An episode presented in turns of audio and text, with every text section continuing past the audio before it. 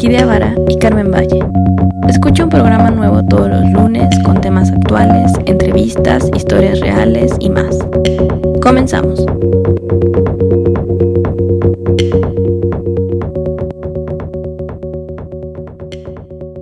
Carmen, hola, buenos días, ¿cómo estás? Hola Orquídea, buenos días, ¿qué tal? ¿Cómo estás tú? Yo la verdad, bien, muy bien de este lado, este, pues con muchas cosas que vienen en camino. Ay, calla, calla, ni me digas que... Ah, la escuela empieza de nuevo. Ah, claro, que ya se inicia nuevo semestre. Sí, todo, a ver qué pasa. Pues bien, yo creo que bien, digo. Ay, eh, yo creo que se han dado muchos cambios en temas de cómo se ha venido trabajando en las escuelas, pero pues sigamos, es, es bueno que, que todas las clases se reanudan. Entonces, pues la verdad yo creo que bien, no, no creo que haya algún problema. Más bien va a haber un cambio en que si van a haber clases presenciales o, o van a seguir este de manera así virtual, ¿no? Sí, es de las cosas que a mí al menos más me, me asustan, el, regresar a presencial. Ya sabes, las nuevas variables del virus, el pues, que no, no todo el mundo, o sea, el uso del transporte público, el que no todo el mundo está usando la mascarilla correctamente, el que no todo el mundo quiere vacunarse, eh, encontrar que pues, no hay muchas medidas, o sea, no sé, como que son muchas cosas que me tienen preocupada, pero bueno, los ciclos empiezan y pues vamos a ver qué pasa, ¿no? Sí, yo creo que va a ser un cambio, eh, pues, para algunos más forzado que para otros. Este, yo creo que por las, por el tipo de condiciones. Eh, pues ahí yo escuchaba en algunas noticias que se estaban dando algunos casos en escuelas que de repente ya estaban brotando este tema del, del, del COVID y que los niños eran los portadores, ¿no? Y entonces terminaban enfermando a su familia. Eso la verdad no está padre. No, nada padre. Es que solamente imagínate, o sea, temporada de gripa, una persona tiene gripa en el salón y ya se enfermó todo el salón, todo el grado, la familia del profesor, o sea, y es una gripita. Sí. Sí, no, yo me acuerdo así cuando era niña, ¿no? Que de repente un compañero se enfermaba, no sé, le daba varicela o eso y todos así en cuarentena, ¿no? Porque eh, ya tu amiguita se había contagiado, a mí una vez así me contagiaron y bueno, es, es, es muy chistoso que la enfermedad brinca así tan fácil. Sí, sí, terrible.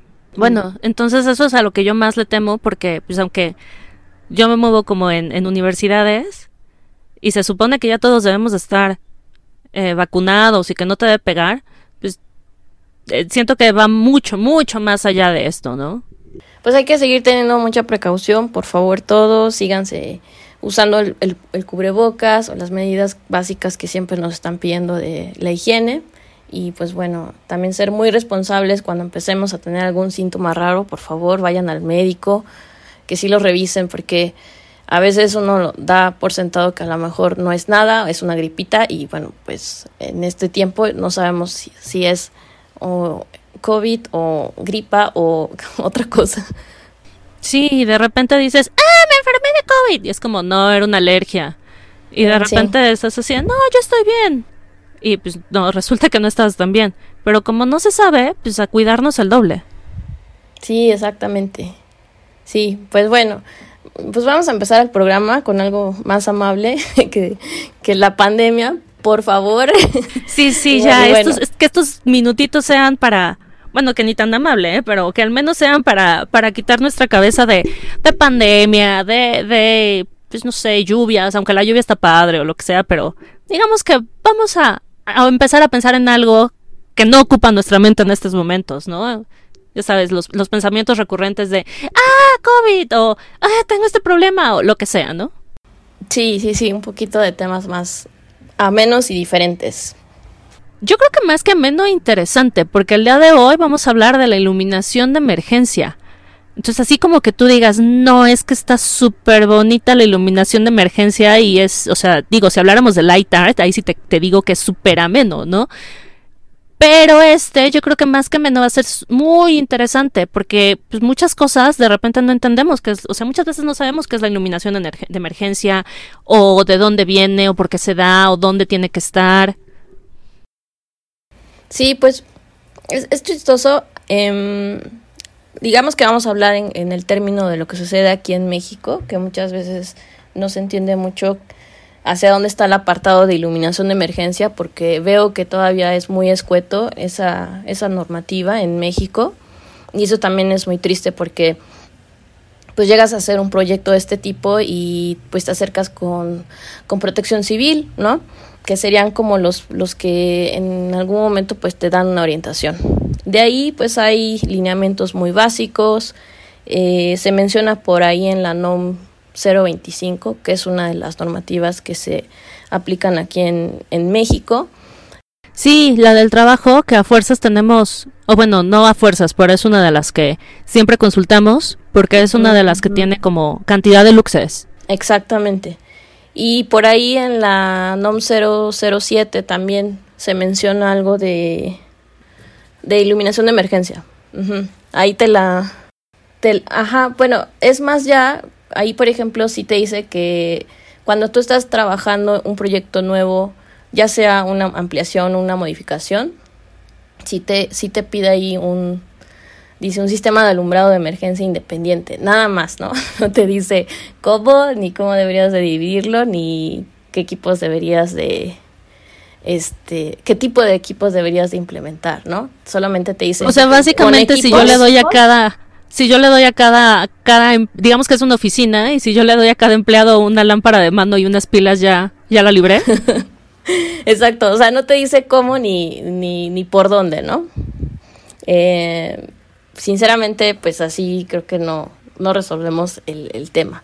Entonces, digo, no sé si te ha tocado a ti diseñar este iluminación de emergencia o proponer, ¿no? En, es, es, es una una parte que a veces como diseñadores de iluminación sí, las, sí la tenemos presente porque es, es parte del mismo, de la misma planeación. Entonces, si la dejamos afuera, pues se queda como aislado, como que ya no se integra inclusive a tu diseño. Inclusive, este, bueno, si ya nos vamos un poquito más a fondo, pues necesita ver un circuito especial. En, si, si optas por una opción, pues necesitas tener un circuito especial que defina esa iluminación. Entonces, si todo eso no se planea, pues te va a quedar ahí como pues un objeto que, que no tiene nada que ver con tu proyecto de iluminación y a veces te igual en temas de estéticos, pues em, pueden colocar a lo mejor hasta una luminaria que no tiene nada que ver con, con el espacio.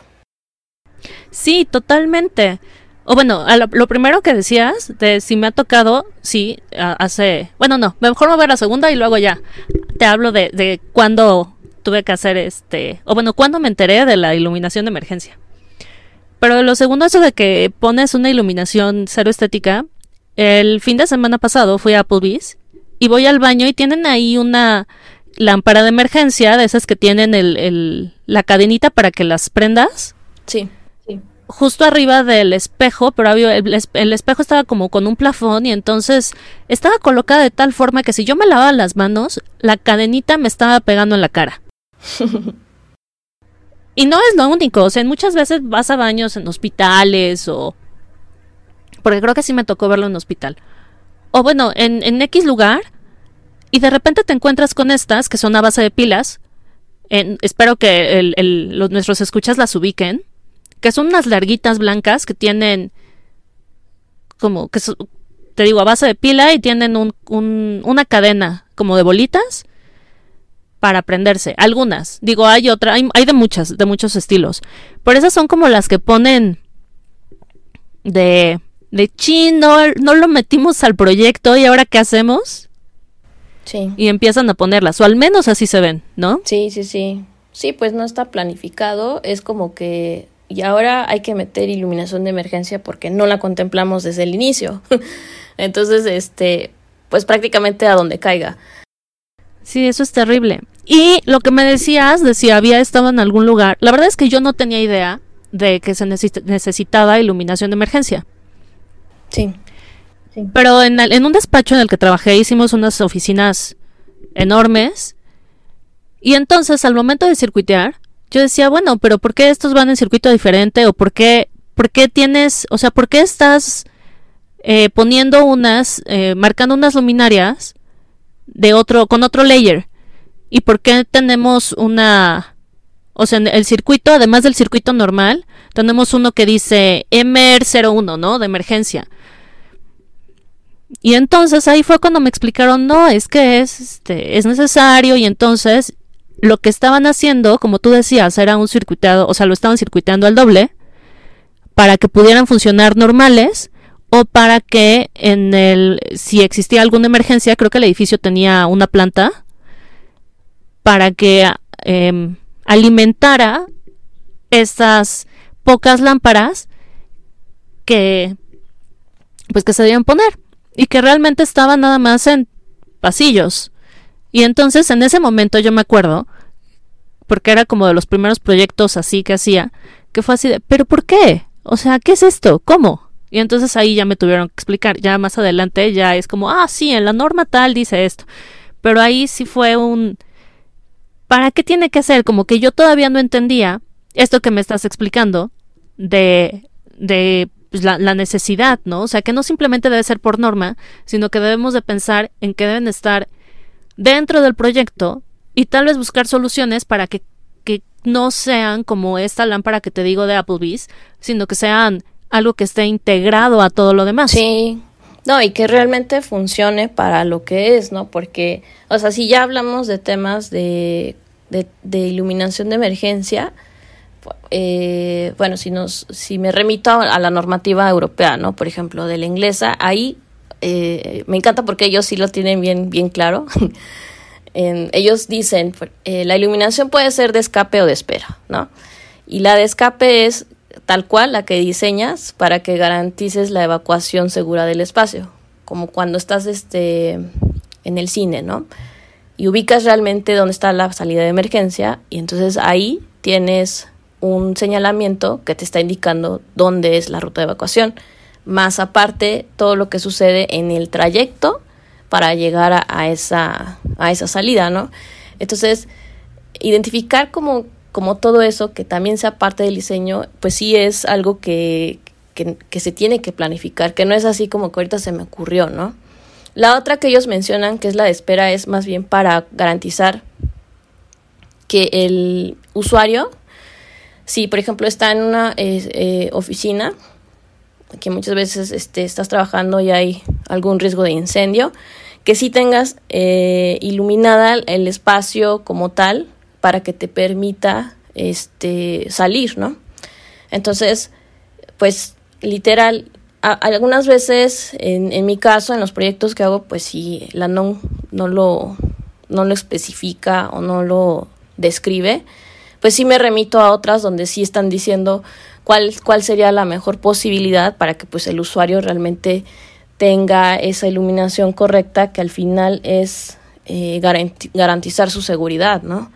A veces no es necesaria colocar una iluminación como tal, pero sí puedes también tener otro tipo de recursos como es la, esta pintura que es este eh, que con la que con la luz este cómo se llama tienes como un reflejo no ah ya esta que es como que también encuentras en los eh, que ves como neón no ándale que también la tienen la, los chalecos o la ropa de seguridad.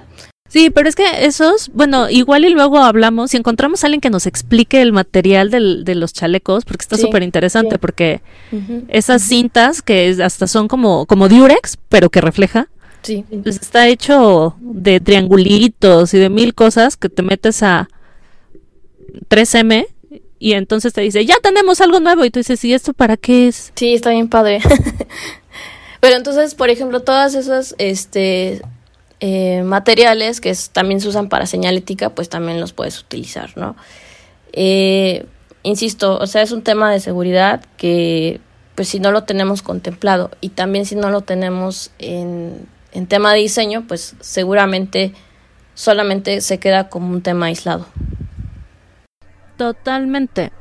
Y bueno, ahorita que estabas diciendo, este, estás en la oficina y simplemente vamos a poner una un ejemplo, ¿no? Porque igual le decimos, ay, bueno, sí, en pasillos, pero ¿para qué quiero?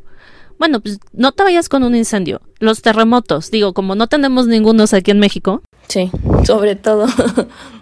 pero imaginemos que es terremoto, suena la alarma, evacuación, pero es de noche y de repente, por alguna razón, en el edificio no hay luz o, o bueno, se corta el suministro porque ya está el terremoto, no saliste, lo que pase. Entonces lo que necesitas es siempre una, no solo la señalética, que es muy útil, y que como, como vemos está en verde, porque es justamente el color que, o bueno, la parte que dice salida, y eso también está en verde, porque es como lo que mejor vemos cuando es de noche. O sea, el color que, sí, pues el amarillo no lo vamos a ver, y hay colores que no vamos a ver, pero el verde lo vemos. Eh, y la luz verde también. Pero más que eso, lo que tú necesitas son puntos de luz o es algo que te vaya diciendo, ¿sabes qué? La salida es por acá. ¿Cuántas veces no has visto planos de oficinas que parecen laberintos o que parece que todo es igual? Entonces, si nada más ves el, monito que te dice, corre para allá, y no estás viendo que alguien dejó la, la bolsa en el piso o no ves al compañero de junto y de repente alguien, todo el mundo va caminando y alguien se cae y lo pueden tirar, que eso ha pasado, o sea, en el, en, creo que en el túnel del amor. Eh, o en un concierto así en Alemania, pasó que la gente se desesperó en el túnel, no veían y hubo varios muertos porque los pisaron. Sí. Entonces, precisamente para, para evitar todo eso y para que no te estreses porque no encuentras la salida y para que puedas ver a tu compañero de junto y no estés pisando a la gente y no te estés cayendo, o bueno, evitarlo lo más posible, es que necesitamos esta luz de emergencia que probablemente nunca la uses. Y si nunca la usas, pues está perfecto. O imagínate vivir toda la vida o trabajar toda la vida en un edificio y no necesitarla, pues qué mejor. Pero si la llegas a necesitar, el punto es que esté ahí. Y no es una iluminación de trabajo, o sea, no es así de, ay, se fue la luz y tengo que entregar esto, entonces se va a prender la de emergencia y voy a poder terminar. No, es una iluminación que te sirve para evacuar el edificio y para salvar tu vida.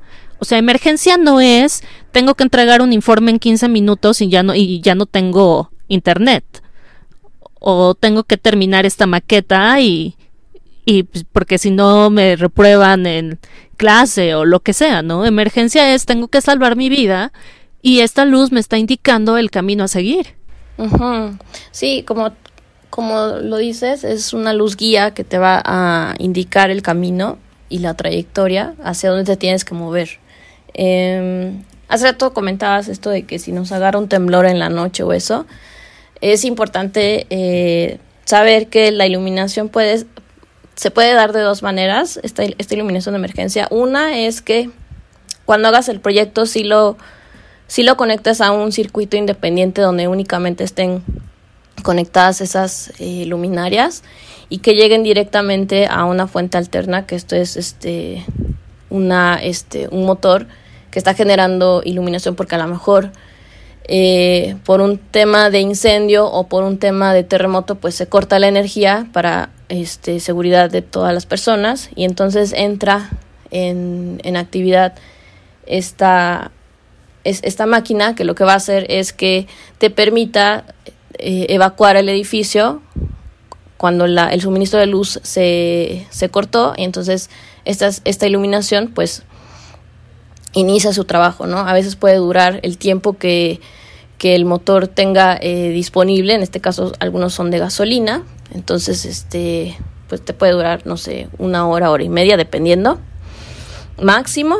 Y la otra es que eh, coloques luminarios que ya cuenten con una batería integrada. En ese caso no necesitas este tipo de de equipos para echarlos a andar ni, ni, ni, ni hacer un circuito independiente para todas estas luminarias porque funcionan eh, con esta batería de litio que tiene integrada justo cuando no hay luz se corta el circuito y entonces se activa la batería entonces te garantiza más o menos unos 90 minutos de luz aproximada eso lo va a dar obviamente el tipo de, de luminaria que tú especifiques pero por normativa te dan hasta una hora máximo. Ya si tu batería es muy sofisticada, pues te va a durar más tiempo. Ahora, si lo ves en términos evaluativos económicos, ahí sí ya lo tienes que revisar con el constructor, porque muchas veces me ha tocado que no colocan este tipo de luminarias de batería porque se les hace muy costoso. O sea, una luminaria con batería se vuelve, este, pues incrementa el presupuesto. Entonces a veces optan más por decir, bueno, voy a poner mejor otro circuito independiente que se activa justo cuando este, se corta el suministro eléctrico y entonces pues me sale más económico estar este eh, alimentando una planta de emergencia que estar pagando, no sé, si es un edificio muy grande, pues 20 mil baterías, ¿no? Para todas las luminarias de emergencia que están colocadas. Entonces, eh, también eso se tiene que hablar cuando estás proyectando para que precisamente el constructor o el cliente sepa cuál sería su mejor opción de, de querer integrar en, en, su, en su proyecto. Sí, pues siempre hay que ver como, o sea, hay que estar informado de estas cosas que tú dices para poder hacer un, pues el proyecto y que no sea como ocurrencias, ¿no? Y en México, porque tú hablas de la normativa inglesa, que está bien padre porque te dice todo, pero en México tristemente no tenemos algo así. En México nada más tenemos en la NOMS 25 STP. Eh, lo que dice de, creo que son 50 luxes en pasillos y te dice lugares donde, donde tienes que tener esta, esta iluminación, como por ejemplo en baños o en centrales de autobuses o en, eh, creo que aeropuertos, hospitales, hospitales es muy importante. O sea, pero te está diciendo como lugares específicos porque tú dices, bueno, pero es que estoy en un restaurante, la necesito, necesito tener luz de emergencia en las mesas. Pues no exactamente, o sea, la luz de emergencia va a ser donde, digamos, para indicar hacia dónde tienen que salir. Pero si estás en un, digamos, en una central de autobuses, pues sí es bueno tenerlas, al menos, bueno, en varios lugares, sobre todo en los baños. Sí. ¿No? Porque una cosa que yo les decía, cuando hemos visto reglamentos, que yo les decía a mis alumnas, es bueno, imagínense, este, que se va la luz. Están en el baño y se va la luz en ese momento. Generalmente estos lugares, la iluminación no es natural. O sea, de día o de noche no es natural. Entonces, cuando no hay luz, pues es una boca de lobo. Simplemente ve el aeropuerto de la Ciudad de México.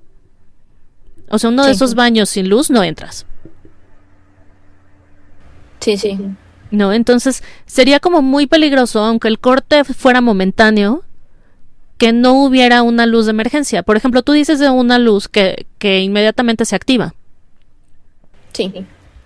Entonces imagínate que no hay, no hay un terremoto, o sea, nadie tiene que salir por su vida, pero estás en el baño o estás entrando al baño y resulta que pues, hubo un apagón o hubo algo que hizo que el baño de ese lugar quedara por un momento obscuras. Pues sería como, aparte de, de, de qué miedo, pues también resulta un lugar peligroso si dejas uno de estos lugares públicos donde cualquier persona puede entrar eh, sin luz durante un rato. O bueno, durante, digamos que el apagón dura 15 minutos, pues 15 minutos que todo esté oscuro y no sabes qué pasa adentro, ni quién está, ni quién no. Y sobre todo, digo, con tantos con tantos temas que tenemos de seguridad, en la, al menos en la ciudad, pues sí resulta un lugar peligroso si lo privamos de luz, si probamos estos lugares públicos y apartados y encerrados de iluminación. Entonces, contar con este tipo de luminarias es, es bastante importante y también entender, pues, como tú dices, que su vida es de una hora, hora y media. O sea, que, que realmente están ahí, pero es nada más un apoyo. No es como, ay, bueno, no tenemos luz por dos días, no importa. Sí, o sea, es para, eh, en caso del siniestro en ese momento, no es de que hay, ya con eso solucionaste y te quedas ahí un, eh, no sé, cinco horas, ¿no? este, no, o sea, realmente es para que en ese momento la gente pueda evacuar lo más rápido que se pueda hasta donde, este, pues, la permita la, la norma y entonces pues ya, eh, se procede seguramente a protección civil, que ya después va a ser la inspección y la revisión del edificio, de lo que haya sucedido, o en su caso, si este, si nada más es un tema de iluminación, porque a lo mejor no hubo un siniestro, simplemente porque algo falló, ¿no? Entonces tienes el tiempo para que nada más eh, la gente evacúe y ya después entre el personal capacitado a hacer la revisión, hacer este la inspección de lo que sea pues correspondiente. Pero yo creo que no todo es así como tan grave. Actualmente creo que cada vez esta eh, iluminación tiene hasta cierto punto más diseño, es decir, como que los fabricantes se han puesto las pilas para hacer cosas un poco más interesantes. Y, eh, por ejemplo, en el caso de un museo, yo he visto ya cosas muy interesantes diseñadas para el tema de, de iluminación de emergencia, donde pues no es la, la clásica no es la clásica lámpara, ¿no? Así de estas que, que ves, que son los como reflectores, que esos son los clásicos. Que esas creo que son las que siempre ubicamos todos, ¿no? Este, entonces yo he visto que ya ahora pues hacen letreros luminosos eh, en acrílico donde te marcan pues hasta la figurita, ¿no? Así de por aquí vas vas caminando y esta es tu salida. Este, algunas veces ya utilizan este, LEDs en color, en este caso el verde, que es el más representativo de, en temas de seguridad. Es que también es el, es el que se supone vemos mejor en, la noche. O sea, el que captamos mejor con la visión fotópica. O sea, digo, no, fotópica no. Em, con la... Ay, la que tiene que ver con los... Con los bastones que vemos el movimiento y vemos nada más blanco y negro, se supone que el verde es uno de los que sería, o sea, si, si vemos color de seguro, es fotópica, pero se supone que es uno de los colores que mejor vemos de noche. Y entonces, pues bueno, eso también es muy agradable porque pues ya entonces vas entendiendo que la luz se combina con señalética, no solo es un equipo que te va a encender una luz, sino que se va combinando con la misma señalética del museo, de lo que va pasando. Este, entonces se van diseñando ya otras cosas que son más interesantes, son más, a lo mejor hasta son más simples para entenderlas, para observarlas, y es una lectura, siento hasta cierto punto, mucho más clara. Entonces, eso, eso está muy bien porque habla de que ya hay como un criterio más, más fino, más estético, más de, eh, pues no es solo la clásica industrial, la clásica lámpara industrial, sino que también ya vas teniendo un poquito de más este, curiosidad para, para el diseño, que como diseñadores de iluminación siempre estamos preocupados en todo, ¿no? En la estética, en la función, en el confort y pues está, está padre, ¿no? Yo, yo la verdad he visto que algunas marcas como, bueno, no sé si decir nombres. Por ejemplo, he visto que algunos equipos de, de Cooper Lighting ya están haciendo cosas más interesantes. Sí son las lámparas esas clásicas que vemos así como dos ojitos, pero la verdad es que ya van teniendo un diseño como más, más estético. Entonces, qué bueno que se sigue haciendo diseño, aunque esta iluminación sea más funcional, más del el momento. Entonces, pues bueno, sigamos de, investigando más cosas para que también el proyecto se, el proyecto se integre. Y además otra cosa que se me, se me estaba olvidando es que a la hora de, de diseñar esta iluminación, por favor siempre coloquemos un plan de mantenimiento, porque a veces los clientes así como que dan por hecho que compras algo, colocas algo y de aquí a que ya se muere la lámpara. Entonces eso es muy, pues no, o sea, sobre todo esta iluminación que necesitas que esté eh, siempre a tiempo para, pues cuando pase una cosa grave, ¿no? En este caso, pues, si hay un problema en el edificio, Imagínate que de repente sucede y no está funcionando o no tiene mantenimiento o la lámpara o la batería no funciona. Entonces eso sería muy grave porque entonces de nada sirvió haber hecho un proyecto si no le dan mantenimiento. Totalmente, esto que estás diciendo sobre el mantenimiento, creo que es algo que en general, o sea, no solamente para la iluminación de emergencia, sino que en general debemos de, de tomar en cuenta. Sí y ver, bueno, pues si se va a poder limpiar, ¿no? O sea, como lo básico. Y es como, no, nadie le va a pelar en tres años. Ah, bueno, pues entonces no pongo algo que requiera mucho mantenimiento porque sé que se va a fundir o algo, o, o simplemente no se funde, pero pues si no se limpia, pues no, no sirve o algo, ¿no? Sí, pues siempre están los dos los casos, ¿no? Siempre el mantenimiento preventivo y el correctivo, ¿no? Que el preventivo es el que se va haciendo por lo menos cada tres meses y el correctivo es cuando ya de plano este ya cumplió su función, no sé, dura cinco años, tres y entonces este ya no ya no sirve el fusible. Ah, pues entonces hay que cambiarlo. Ese sería como el correctivo.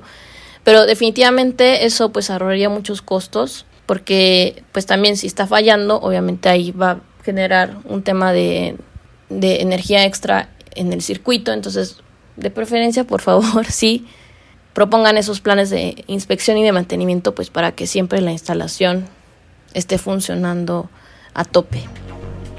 Super. Bueno, pues creo que cubrimos más, más o menos, bueno, a grandes rasgos todo lo de iluminación de emergencia. No se me ocurre nada más pues ojalá y pronto ya salga una normativa mucho más clara en México. No sé en, sus en otros lugares si es distinto. Por favor, cuéntenos cómo es en su país para los que nos escuchan en otras partes. Dímenos, dinos a dónde nos pueden contar. Pues nos escuchan en, en Argentina, en España. Bueno, en España sería la norma europea, que esa sí está más, más clara.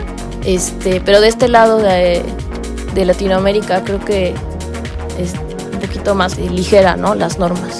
No, no, pero dinos dónde nos pueden decir, o sea, dinos nuestras redes para que nos cuenten, así nos chismen, así de qué creen. pues aquí también tenemos estas cosas y no, no se prenden, o las que están en la oficina resulta que, que son de quitapón, ni siquiera están este, en circuito. pues sí, se puede dar el caso. se puede dar el caso, sí, pues eh, varía mucho yo creo que del, del país. Eh, pues no, síganos escuchando en nuestro podcast y síganos en nuestras redes, en Facebook y en Instagram, en Hablando Luz, ya saben que ahí siempre estamos publicando. Y por favor escríbanos a nuestro correo que es hablandoluz.gmail.com. Muy bien. Entonces yo creo que esto ya terminó. Esperemos que no se usen muchas luces de emergencia, pero que estén ahí por si acaso. Y pues nos escuchamos la siguiente semana, ¿no? Sí, nos escuchamos la siguiente semana. Gracias a todos y pues que tengan un excelente inicio de semana. Bye bye. Adiós.